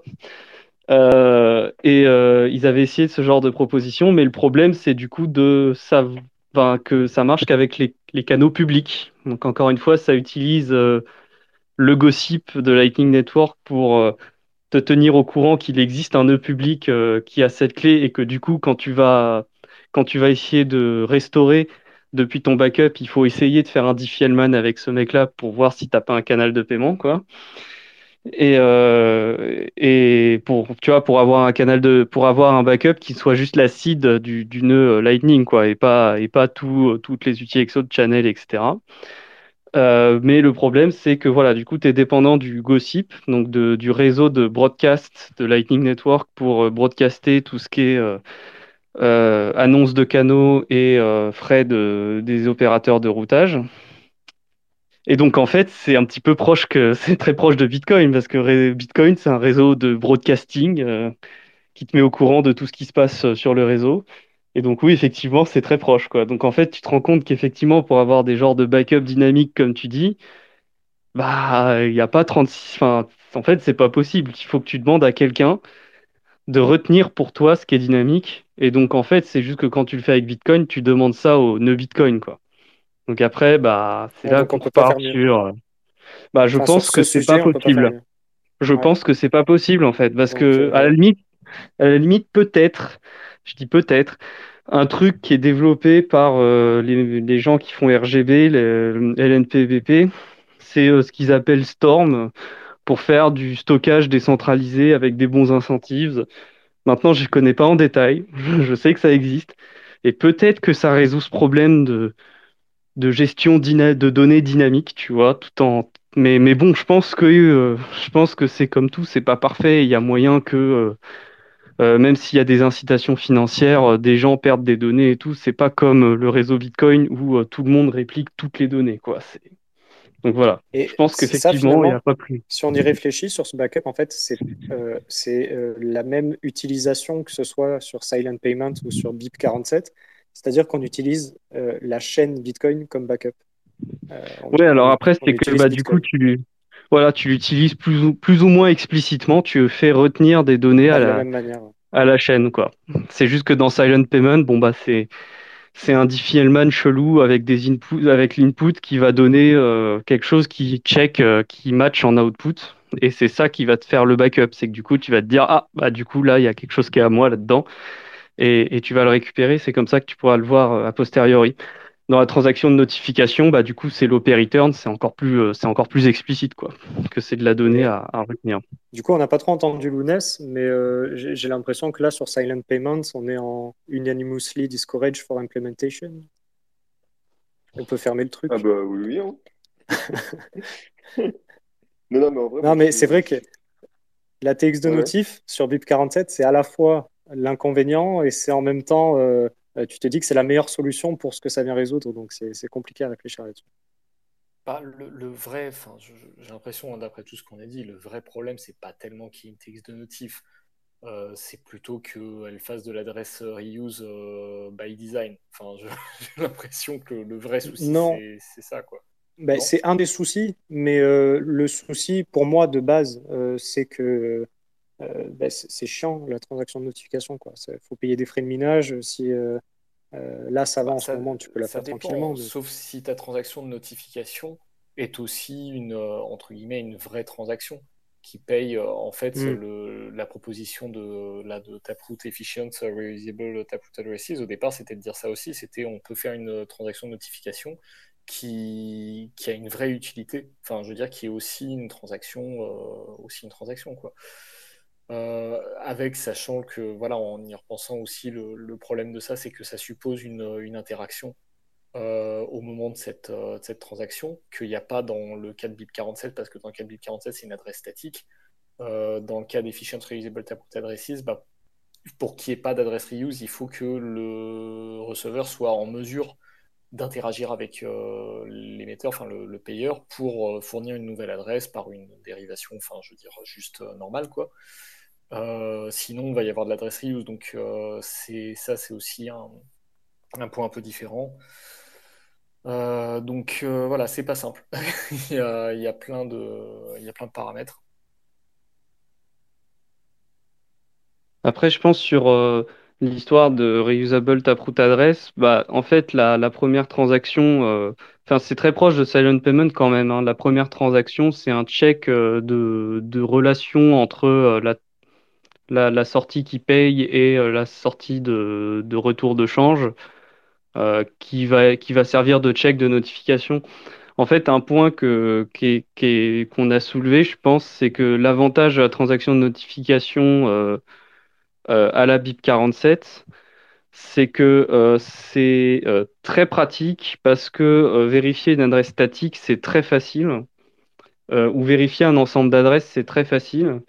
Alors que de faire un Diffie-Hellman à chaque transaction, bah forcément, en fait, on peut pas le faire à l'avance. On est obligé de le faire in situ, quoi. On est obligé de le faire au moment où on veut checker qu'on a des fonds, quoi.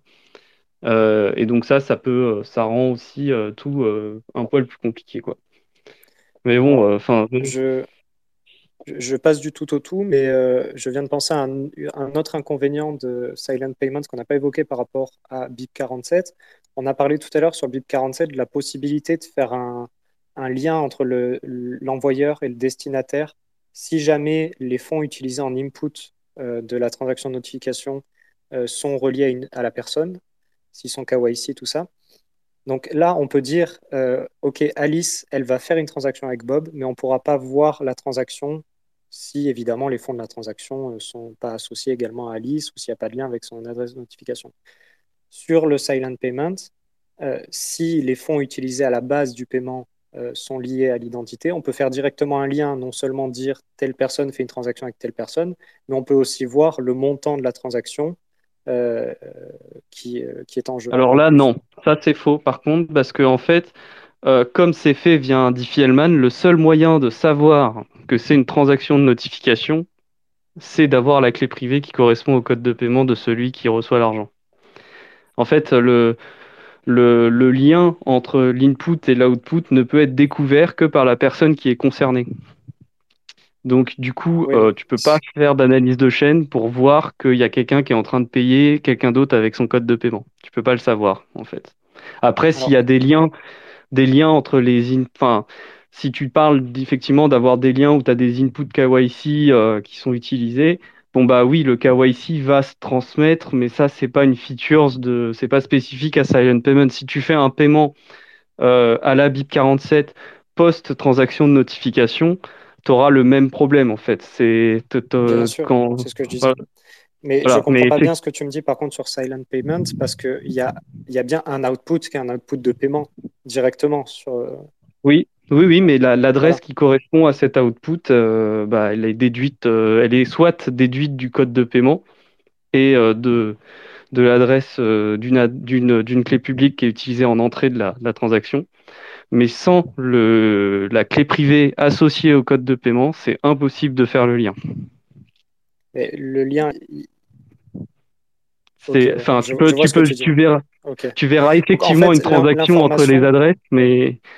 Donc en fait, le flux d'informations est coupé côté envoyeur, c'est ça? Côté receveur, euh, Côté receveur. Ouais, c'est bah, que comme c'est pas une adresse du receveur euh, initialement mmh. euh, et qu'elle est dérivée à partir de, des entrées, si tu n'as pas le code.